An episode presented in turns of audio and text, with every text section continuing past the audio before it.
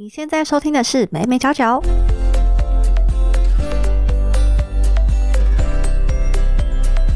嗨，这里是美美角角，我是 Hedy，这是一个分享媒体行销还有新传播科技的频道。今天的单元呢是没新闻，照例帮大家整理了科技行销还有媒体相关的新闻。那我们就来进入科技的第一则新闻吧。科技的第一则新闻呢，我们要看到的是一个可以吃的 NFT，什么意思呢？我们经常会听到说，艺术家创造属于自己的 NFT，就会感觉说，哎，NFT 好像是比较偏艺术的形式，对吧？不过最近呢，台湾有一颗可以吃的 NFT，它是什么意思呢？原来这个可以吃的 NFT，它是国际名厨江正成跟 VR 金奖导演黄新建，还有当代表演艺术家张义军合作。他们透过 NFT 线上策展平台 Echo X 打造了一个叫做 We Are What We Eat See 的这样的一个系列。那他们主要是希望说能够打造一个策展行动艺术精品。这个 NFT 系列共有五百一十二颗。然后呢，当你购买这个 NFT 就能够作为证明，享受知名餐厅 RAW 的优先定位权。这位主厨呢，也为这个 NFT 系列创造了一个隐藏版料理。那当你到了这个弱餐厅之后呢，你在进食这个料理就能够戴上 VR 眼镜，享受视觉、触觉、味觉、听觉的多层次感官享受。这个活动呢将会在四月份登场。那除此之外呢，江正成主厨也为这个 NFT 持有人特别办了一个 Discord 专属线上对谈活动。可以说，不但让 NFT 跨足了艺术、美食、科技领域。还能够利用 NFT 让餐厅跟消费者的连接更为紧密，让顾客呢觉得更有归属感。那这个也是我们在上上周的新闻提到说，其实 NFT 它现在已经走向一种网红啊、店家巩固会员经济、粉丝经济的一种新工具。那大家对这类型的结合心动吗？我自己是觉得说，把 VR 还有 NFT 结合起来真的很酷。因为之前对 NFT 的印象就是只停留在收藏的概念嘛，那想不到说还能够有这样的跨域结合。接下来也要看到 NFT 的第二个新闻，台湾的职棒队乐天桃园队推出了乐天女孩 NFT 会员卡，那这个呢也是台湾职棒史上第一张 NFT。这个乐天女孩 NFT 会员卡呢，它是以像素风格去呈现乐天女孩们的样貌，那它会结合盲盒推出。而且呢，还会不定时的推出多款的配件，让收藏的粉丝们呢可以自由的去装饰，打造属于自己的 NFT。那相信喜欢乐天女孩们的粉丝呢，一定会非常开心啦。那这个 NFT 呢，除了收藏之外，像刚刚说的，它也是一个会员卡。所以呢，买这个 NFT 之后呢，就可以与乐天女孩在球场现场互动，甚至还能够加入女孩线上交流社群，和女孩有更多的接触。那另外呢，三月二十八，它也会开卖乐天桃园的吉祥物 NFT。可以说呢，粉丝经济像我们刚刚说的，它已经从一种实体的周边商品跨向虚拟的 NFT。那不晓得大家会愿意购买自己偶像的 NFT 吗？都欢迎留言和我分享哦。那在科技方面呢，也想要跟大家补充一个小小的新闻，就是台湾的五 G 体验获得冠军。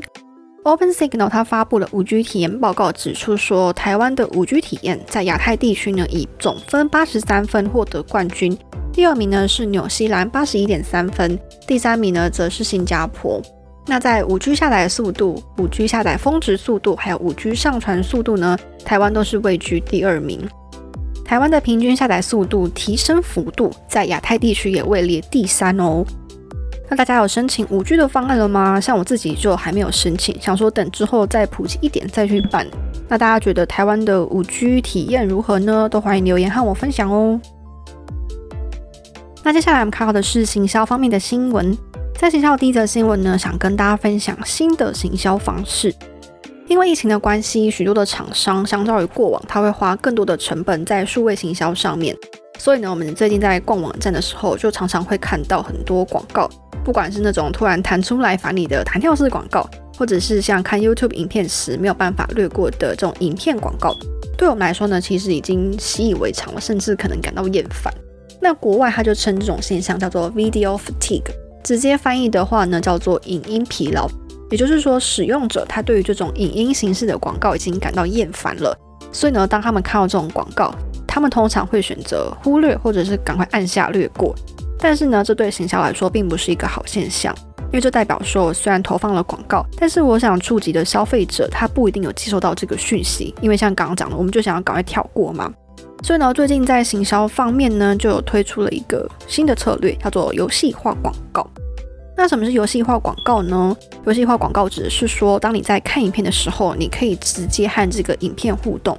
这类型的广告通常会有按钮，会给你选项让你去选择。那当你去按下某个按钮，这个广告呢，就真的会按照你选择的方向走，就像是在跟这个广告一起玩一样。那这样你让消费者更有参与感，并且呢，在这个参与的过程当中，注意甚至记得了品牌讯息。也就是说呢，这类型的广告它变成一种独特的个人经验，让使用者在潜移默化当中接受了广告讯息。那这也是企业主广告行销的一个目的。那对于业者来说呢，就化解了我们刚讲的 video fatigue 影音疲劳，让行销跳脱以往那种很无聊的方式。而且呢，这种行销方式能够更深度的去了解行销的 TA，因为消费者他在做出的每个选择，他按下的每个按钮，都能够成为有价值的资讯，让这个企业主啊、广告商他可以去了解受众的偏好或者是他们的习惯是什么。那大家有体验过这类型的广告吗？像我自己在玩免费游戏的时候，就常常会跳出来其他游戏的广告，那这些广告就可以真的让我去操作游戏中的人物，的确是会对这个游戏有影响。那大家对这种类型的广告有什么感觉呢？都欢迎留言和我分享哦。那请下第二则新闻呢，要跟大家分享的是，虾皮 OK 超商合作推出了店到店服务。之前我们提到说，虾皮它跟美联社也有合作这种店到店的服务。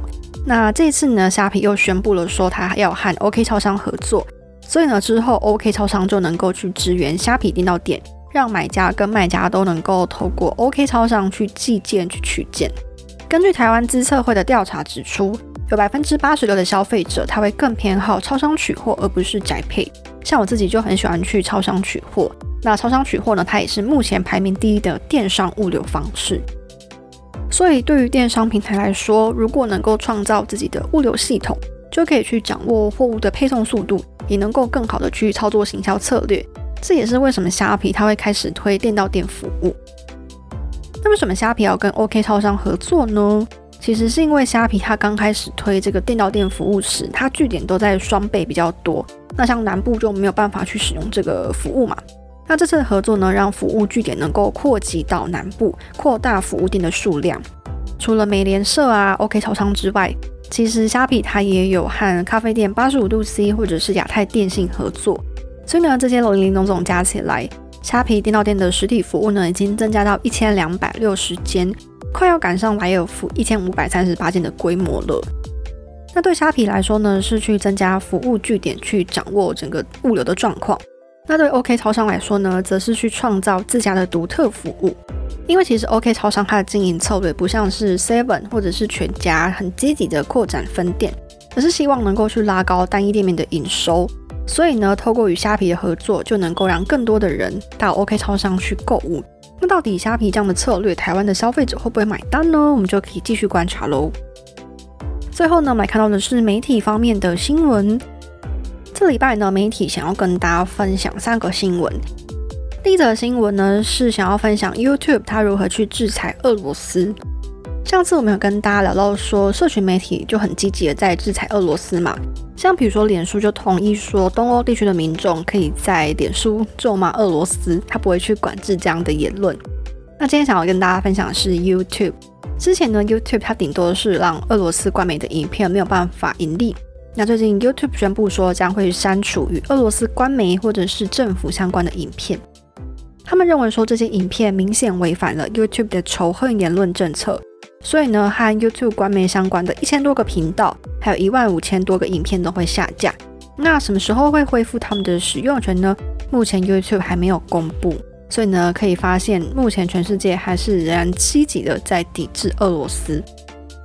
第二则媒体的新闻要跟大家分享的是，亚马逊宣布收购电影公司米高梅。那亚马逊为什么要去收购米高梅呢？主要是希望能够透过米高梅来去强化他们自家的 Prime Video 内容丰富度以及内容制作的能力，让这个亚马逊的 Prime Video 更具竞争力。因为其实米高梅电影公司它有很多知名的 IP，比如说零零七、洛基或者是哈比人等等。所以呢，亚马逊就希望透过这个收购的举动，来强化他自己在娱乐产业的地位。那可以说，现在的串流媒体真的是走向一个百家争鸣，每个串流媒体都有自己的一个特色。那你对 Prime Video 的想法是什么呢？都欢迎留言和我分享哦。那如果你对串流媒体有兴趣的话，也可以回去收听 EP 十七哦。最后，媒体的新闻呢，想要跟大家分享的是，我最近看到一个很特别的报告，叫做 Digital 二零二二台湾。那这个报告呢，它有去调查台湾人的数位使用情形，它有发现一些趋势，就让我们一起来看看吧。第一个发现呢，是台湾人的上网程度。这份报告指出，台湾人平均每天使用网络时间高达八小时，等于一天有三分之一的时间都在上网。诶，那其实全球平均的使用时间才大概七小时，台湾人整整超出了一个小时。可以发现呢，我们真的非常爱上网。那大家在网络上都在做什么呢？这份报告就发现说，台湾人使用网络的前六个原因分别是：第一个。看影音内容，第二个找资料，第三个打发时间，第四个和亲友联系，第五个看新闻，第六个则是听音乐。那我们可以发现说，影音内容是目前最受台湾人欢迎的服务。台湾人平均每一天呢都花一个小时又十三分钟在看这些影音内容。那在找资料的部分呢，大部分的台湾人都在看什么嘞？这份报告统计了前二十名的搜索结果。包含像是疫苗啊、股市啊、天气啊、新闻啊，还有像是电商平台和各大论坛也非常的热门。那在社群上的行为呢？这份报告发现说，台湾有两千一百七十二万的网络使用者。那在这么多的网络使用者当中呢，有百分之八十九点四都是社群平台的用户。而且呢，台湾人每天平均花两小时又四分钟来使用社群平台。那我们台湾人使用这些社群平台的原因有哪一些呢？其实不外乎就是和亲友保持联系，或者是打发空闲时间啊，看看新闻等等。这份报告还统计说，台湾人最常用的社群平台前三名分别是 Line、Facebook 跟 Instagram。那你觉得符合你的状况吗？都欢迎留言和我分享哦。其实这份报告也有一些其他的趋势，像是台湾人的电商购物行为，或者是台湾人如何接触品牌资讯等等，比较偏行销的部分。那如果大家有兴趣的话，也可以去看看，我会把链接放在资讯栏。那以上就是今天的新闻分享啦，希望你喜欢今天的内容，欢迎大家帮我留下五星评分或者是留言告诉我你的想法，也别忘记追踪我的 IG Media Corner。感谢你今天的收听，那我们就礼拜五见喽，拜拜。